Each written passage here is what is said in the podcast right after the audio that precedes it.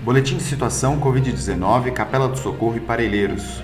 Escritório Regional Sul da Associação Saúde da Família, número 30, do dia 17 de 4 de 2020.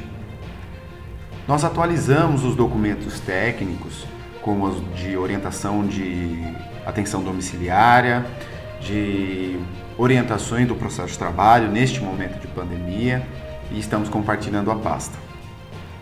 A planilha de monitoramento é, sai com uma orientação reforçando ao que discutimos na live hoje de manhã. O primeiro dia de sintomas é, deve ser usado como referência para os parâmetros do cuidado. E o intervalo entre o sexto e oitavo dia é crítico, pois nesse período é que há a maior possibilidade de piora do quadro. Outro ponto é o funcionamento atualizado dos estabelecimentos de saúde neste momento de feriado, entre o dia 20 e 22, que também você encontra no link. As orientações atualizadas da Secretaria Municipal de Saúde é, do manejo de óbito e o expediente da científica.